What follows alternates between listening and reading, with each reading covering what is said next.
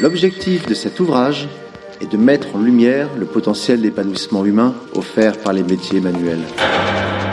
I'm talking about five of my all-time favorite bicycle frame builders and why I love their work so much. On a toujours envie de progresser, quoi. Dans le cadre. Et si lui il le fait, pourquoi toi t'y arriverais pas? Sophie, garçon, euh, on s'en fout du genre. On s'intéresse ici à l'expérience de ceux qui s'emploient à fabriquer ou à réparer des objets. Camille Industries, Longtail et Cargo à la fois. Vous écoutez Dans le cadre, un podcast sur les cadreurs et cadreuses vélo destiné à tous les monomaniaques et passionnés de la bicyclette. Mon été 2022 a été gravé sous le signe du cycle. Des rencontres cyclo-féministes à la Baïkoire, de ciné-cyclo en festival qui partent à la dérive, j'ai aussi fait un saut au concours de machines qui avait lieu cette année à Roubaix, où j'ai retrouvé François Coponnet des cycles itinérance. Il est bien connu pour être l'ancien cadreur de Randocycle, boutique émérite située dans le 12e arrondissement de Paris. À la fin du concours, donc, je grimpe dans le camping-car de François et Trudy. Nos trois bicyclettes accrochées au porte-vélo, direction Mousson, à 400 km un peu plus à l'est. Pas loin d'être bordé le soir après avoir été nourri à la Turgoule, une spécialité normande qui ressemble vaguement à du réolais, je n'ai pas de doute qu'ils ont pas mal pratiqué l'accueil des cyclotouristes de passage. Le matin, en sirotant son bol de chocolat chaud, François m'explique qu'il aime les épreuves, les concours et son émulation, mais pas vraiment la compétition. Il est ok pour la nouveauté et les changements, mais pas la course à l'armement. Source intarissable d'anecdotes, d'histoires et d'enseignements, j'ai passé trois jours dans son atelier à l'observer braser.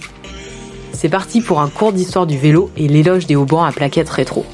Clairement, François, il a loupé une vocation. S'il est bon cadreur, il est aussi excellent professeur. Affairé à me montrer des moyeux maxicars et me donner des conseils avisés pour débloquer des tiges de sel coincées dans le cadre, franchement, j'ai eu du mal à m'en aller. Dans la première partie, François évoque son adolescence et ses voyages, ses premières réalisations et la suite de son parcours professionnel. Dans cette deuxième partie, ça parle un peu plus technique, mais toujours avec autant de passion et de bagou.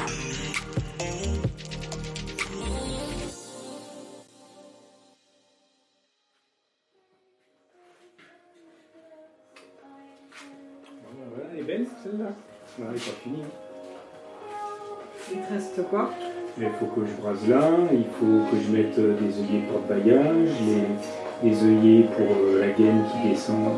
Voilà. Et puis euh, de, enfin, des diabolos là aussi pour le porte-bagages. Là, là. Celle-là, on va la faire tremper, euh, on va la faire tremper un peu.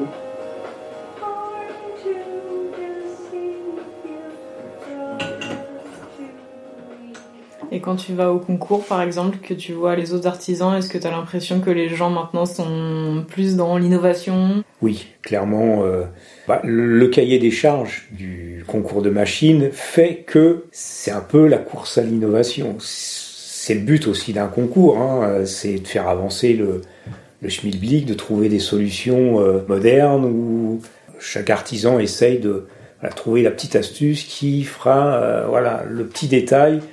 Euh, Il faut cocher toutes les, tous les points de, du cahier des charges.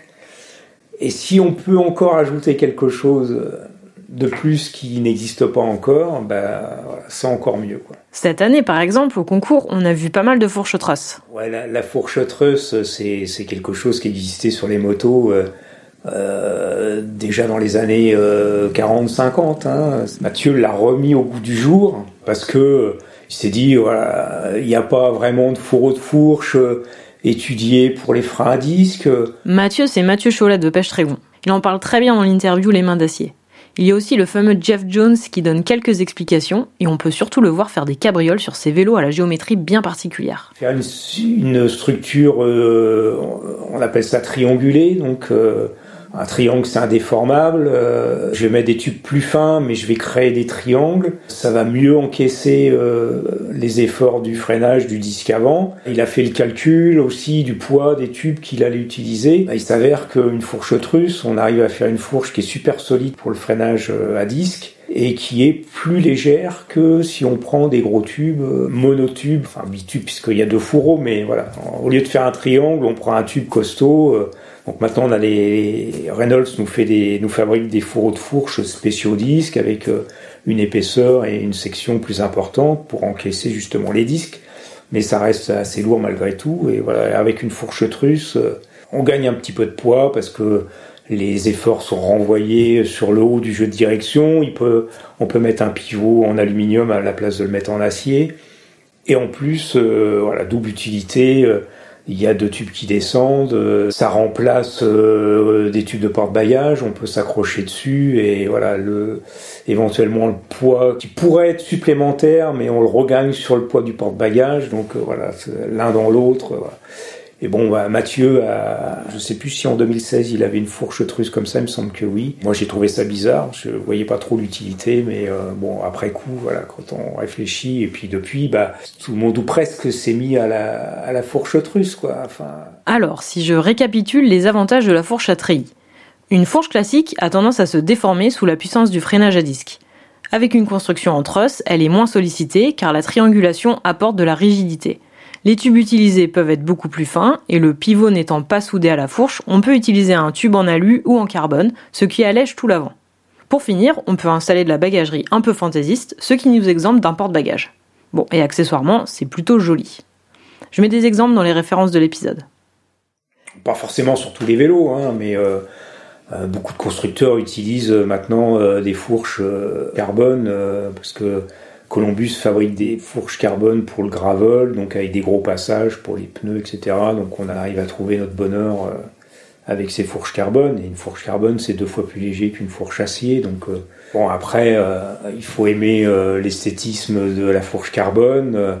moi, je préfère les fourches, les fourches cintrées parce que je trouve ça plus joli. Et voilà, chacun son style aussi. Hein, c'est. Ouais, comme tu m'as expliqué les les haubans à plaquettes. Voilà, bah, c'est la façon de, relier les montants derrière, en montant ou au banc, hein, c'est la même chose.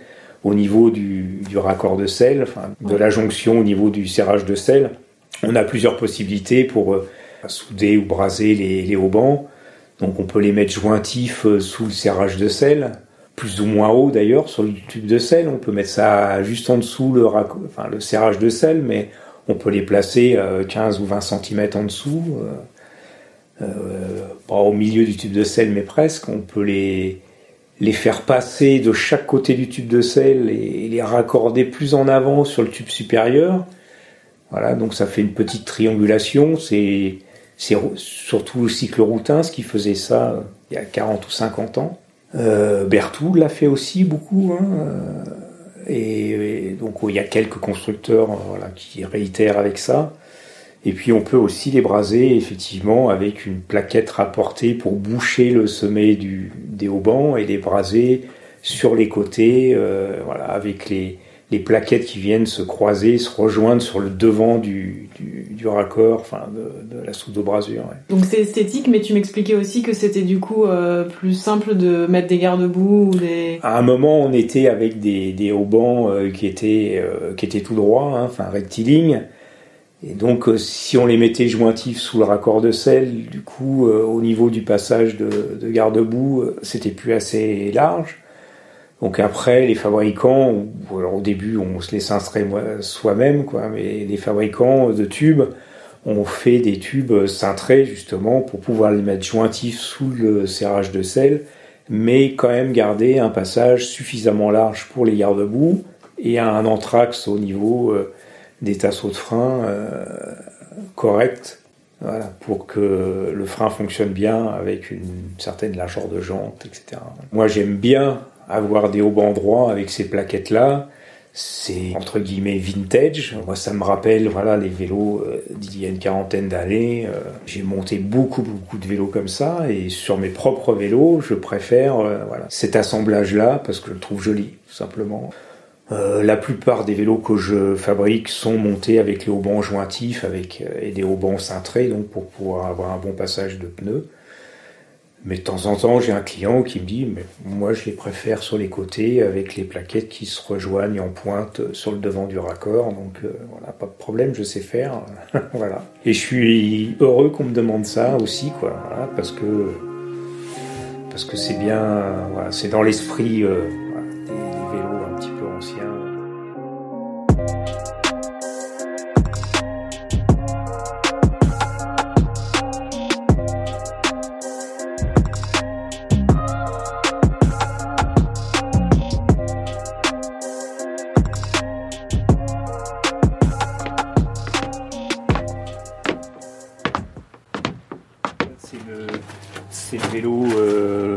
Vélo qui a été donné par Motobécan euh, quand Trudy est parti voyager euh, euh, il y a 35 ans.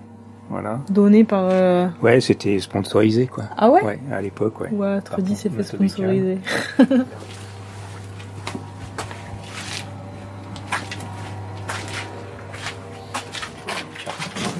Avec des pièces vélo, c'est marqué dessus. Il y a des petites pépites si on charge bien. Oh, si on cherche, on trouve. ouais. Il y a un vieux bidon ETA collecteur. euh, Je suis pas sûre de le vouloir, hein, mais.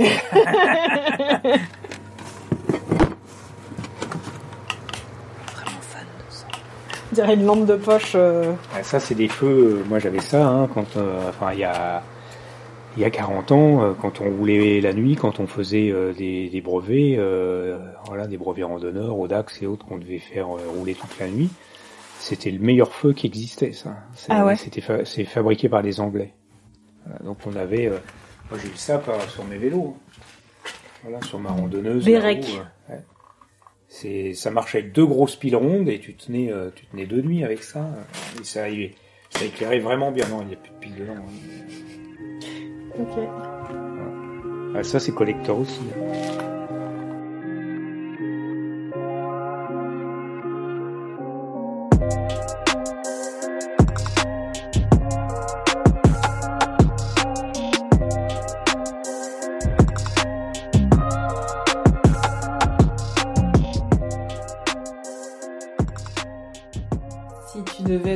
Justement, te faire faire euh, fabriquer un vélo par quelqu'un d'autre, si, si c'était pas ton métier, euh, tu choisirais qui?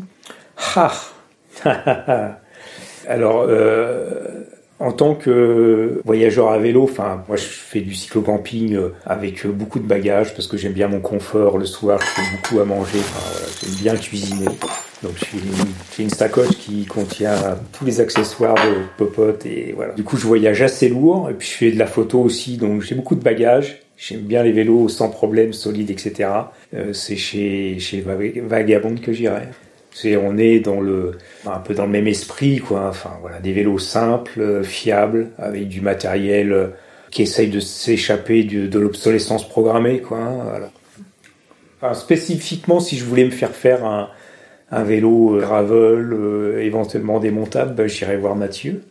Voilà, Mathieu Cholet de Pêche-Trégon.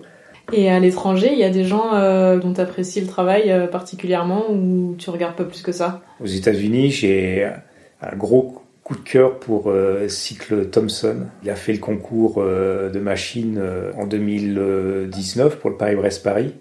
Voilà, il est venu avec un tandem. J'aime beaucoup, beaucoup ce qu'il fait. Plutôt dans un esprit vintage, quoi, réplique de, de vélo euh, Singer ou Hertz, euh, voilà, avec des raccords fabriqués à la main, euh, dans le style de découpe de, de Singer à l'époque, hein, enfin Singer euh, Ernest, hein. il refait des raccords comme ça, quoi, donc euh, tous les raccords découpés main, et j'aime beaucoup. Et euh, au niveau des pièces de vélo que tu proposais avant, ce que tu pouvais monter avant sur un vélo euh, et maintenant, c'est quoi la différence? Qu'est-ce qu'il y a de mieux? Qu'est-ce qu'il y a de moins bien? Ce qu'il y a de moins bien maintenant, c'est qu'on a, euh, on a multiplié les, les standards à tous les niveaux. Le fait de multiplier les, les entr'axes de plateau, par exemple, ça commence par ça. Quoi. On était avec du 5 attaches, on avait euh, trois standards différents. euh, puis d'un seul coup, ils se sont dit tiens, on va mettre du 4 branches à la place du 5, euh, du 5 branches. Puis ça suffisait pas, on a fait du 4 branches avec un certain entraxes de plateau. ils ont relancé un deuxième et puis après un troisième. Simplement pour, pour vendre et puis qu'au bout de, de 5 ans, euh, 10 ans, bah, voilà, c'est plus le bon standard. Donc euh, c'est compliqué de réapprovisionner. Donc euh, au lieu de vous vendre un plateau, euh, la réponse du, du marchand de vélo lambda, oh ben non, ça n'existe plus. C'est vrai que ça devient compliqué. Quoi. Au bout d'un moment... euh, il y a un standard qui est moins utilisé, alors euh, il y a moins de fabricants, et le stock diminue chez les fabricants, les marchands de vélos, bah, ils, le- ils ont du mal à le trouver puisque le fabricant euh, l'a plus à disposition, donc on abandonne, et puis il n'y a plus de commandes, et puis, puis c'est plus fabriqué, et puis voilà, donc euh, euh, réparer une machine, euh, un vélo d'il y a 30 ans, euh, pff, ça devient bien compliqué, quoi.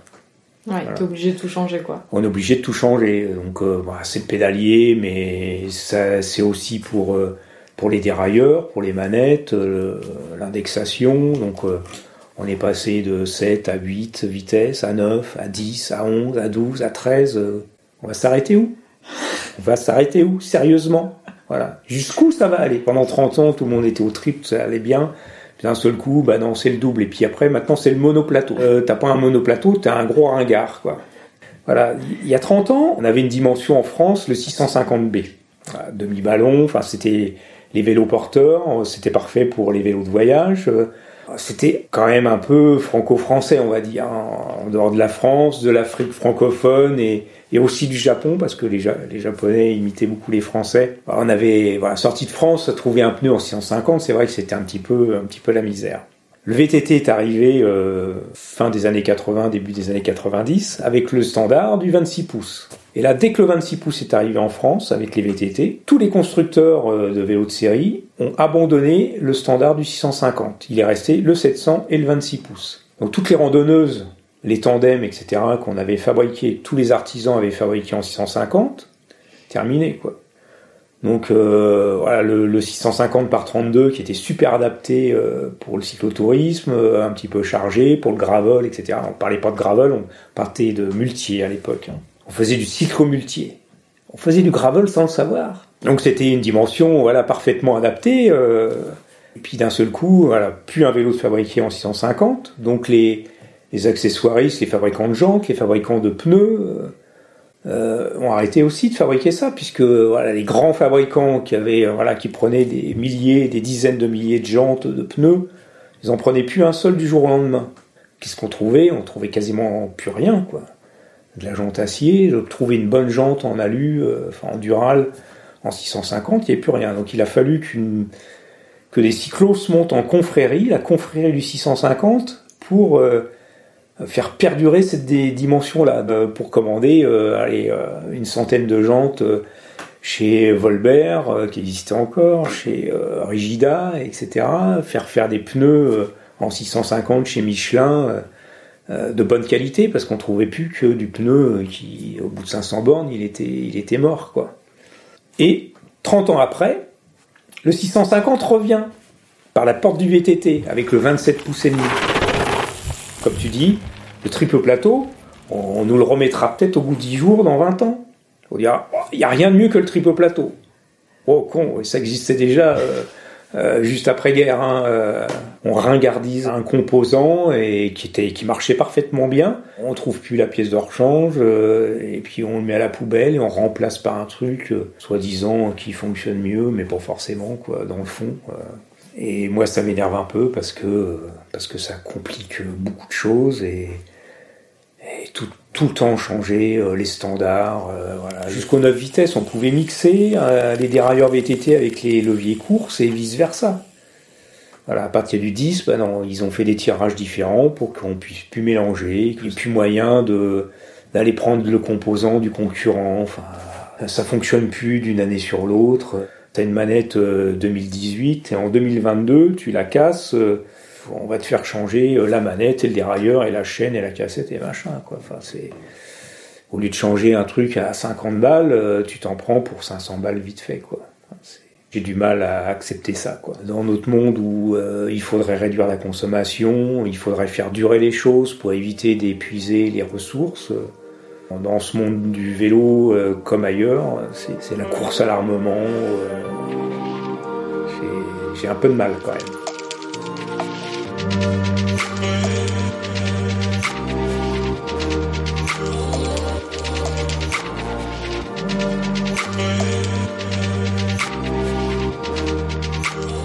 Qu'est-ce que t'as dit tout à l'heure? Maxicar? Ouais, Maxicar, je connais pas ça. ça Maxicar, c'est c'est une marque de moyeu français, hyper réputée dans le milieu du cyclotourisme, avec euh, voilà, des roulements, ce qu'on appelait des roulements annulaires, euh, avec euh, des chicanes sans joint et ça tournait une merveille quoi. Et c'est moyeux comme ça, tu peux faire, tu peux faire 100 000, 150 000. Moi j'en ai vu à 150 000 km, ils tournaient comme presque comme au premier jour quoi. Tu les entretiens, tu changes la graisse une fois tous les 10 ans et puis et la particularité, c'est qu'ils avaient euh, du côté de la roue libre ils avaient un, une boutonnière, c'est-à-dire un trou entre deux trous de rayon. Il y avait un trou plus gros. C'était quand tu cassais le, le rayon côté roue libre, tu pouvais le changer sans avoir à dévisser la roue libre. Donc c'est pour ça que c'était, c'est une époque où on cassait quand même, les rayons n'avaient pas la qualité qu'ils ont maintenant. Donc euh, voilà, c'était assez courant de casser des rayons, et quand tu avais ce moyeu-là, tu pouvais changer les rayons sur le bord de la route, il suffisait d'avoir un rayon de rechange euh, scotché autour de la tringle de garde-boue, une clé rayon dans la sacoche de guidon, et voilà, tu te dépannais quoi. Et personne d'autre a jamais fait de moyeu à boutonnière. Quoi. Ça existe sur les motos, sur des vieux tambours de moto, tout ça, tu des moyeux à boutonnière. Tu peux pas faire autrement pour monter les rayons. Mais euh, dans le domaine du vélo, je comprends pas pourquoi euh, il y a des grandes marques d'été suisse, Hop et autres, euh, ils fassent pas des moyeux à boutonnière pour pouvoir changer un rayon. Euh, ça casse toujours côté roue forcément. Donc il y en a, il y en a sur le tandem là, c'est du Maxicar. Sur le, vélo moire, euh, c'est du Maxicar. Euh, sur mon vélo de voyage vert là-haut, c'est du Maxicar. Sur ma randonneuse euh, aussi, c'est du Maxicar. Sur le vélo euh, Bordeaux de euh, voilà ado de mes enfants, c'est du Maxicar.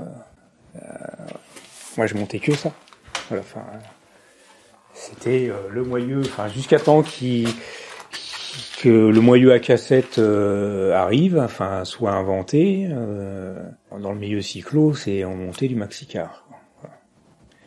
Après, le, le truc, c'est que le moyeu, le moyeu à cassette qui a été inventé pour le VTT pour éviter que le, le, roulement est, beaucoup plus à l'extérieur, donc on casse beaucoup moins les axes euh, avec un moyeu à cassette, c'est plus solide. La société Rousson Chamou qui fabriquait ça, il aurait fallu qu'ils mettent un ingénieur là-dessus pour euh, intégrer un, système de cassette sur leur moyeu pour qu'ils continuent quoi. Mais voilà, ils se sont pas donné l'effort, du coup euh, tout le monde s'est mis sur les cassettes et les moyeux à roue libre vissés ont été abandonnés. Et puis ils ont plus vendu, ils ont arrêté. Par contre, ils fabriquent toujours des moyeux pour les fauteuils roulants. Et fauteuils roulants de compétition, là, quand tu vois des... Ils fabriquent encore du, du moyeu haut de gamme pour les fauteuils roulants.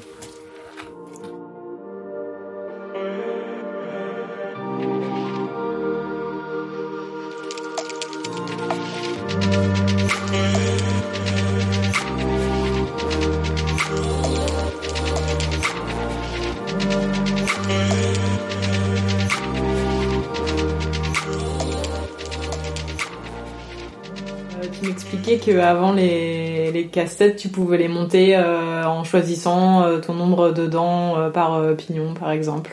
Oui, alors ça, je rêve qu'on puisse à nouveau composer sa cassette pignon par pignon. il y a 30 ans, on allait chez le marchand de vélo. Tous les marchands de vélo avaient un grand tableau maillard avec tous les pignons euh, séparément euh, sur des petits pitons euh, et on pouvait composer, on prenait son corps de roue libre on, et on choisissait son pignon de départ. Tu voulais un 13 dents, tu montais un 13 dents, tu voulais un 16, tu montais un 16 ou un 18, pourquoi pas. et tu choisissais tous tes pignons comme ça, dent par dent, tu composais toute ta roue libre sur mesure en fait. Ça c'est devenu un truc, ça n'existe plus. T'achètes une cassette, c'est départ 11 dents ou 11 dents tu veux un départ 12 dents ou 13 dents, ça n'existe pas. Et maintenant, je démonte deux cassettes et je refais ma combinaison de pignons euh, à ma sauce. Mes deux premiers pignons 13-14, que j'utilise pas beaucoup, bah, je reprends, je les récupère d'une cassette sur l'autre. Voilà, j'achète deux cassettes pour en faire une. Je perce les rivets si c'est rivé ou euh, si par chance c'est vissé, euh, l'assemblage de la cassette et voilà, et je récupère les pignons, les entretoises et je me fais mes cassettes euh, en 9 vitesses, hein, parce que maintenant, avec les cassettes euh, où les, les, grands pignons, ils sont en bloc de 3 ou 4 et tu as 2-3 blocs comme ça pour composer ta cassette, mais tu peux plus faire ça. Mais sur mon vélo de voyage, avec mes cassettes 9 vitesses, je fais encore comme ça. D'accord. Hmm. Bah, merci François. Euh, on, peut, on peut dire que tu vas déménager bientôt. Oui, oui, oui. Euh, nous allons déménager avec Trudy, nous allons euh, déménager en Normandie. normalement, ça sera à Mortain, dans, le sud Cotentin, un carrefour de, voies vertes. Voilà, la Vélocénie, euh, Paris, le Mont-Saint-Michel, euh, l'Eurovélo 4 qui fait, qui part de Roscoff, qui va jusqu'à Kiev, passe aussi au pied de Mortain. Et puis il y a une autre euh, véloroute qui part des plages du débarquement et de Cherbourg, qui passe à Mortain, donc il va, passer à 500 mètres de là où on va habiter et qui rejoint la Vélocénie, euh, l'Eurovélo 4. Voilà, donc on est à, une jonction de véloroute dans un endroit voilà, un massif euh, granitique, euh, bien vallonné et dans le bocage. Mortain Bocage même ça s'appelle. voilà. Pas très loin du Mont Saint-Michel, à 40 km de la mer. Une jolie région. Super. Merci François. Il n'y a pas de quoi. Cet épisode a été réalisé et monté par Camille et le générique de fin est interprété par Drissou et le collectif à Bernard.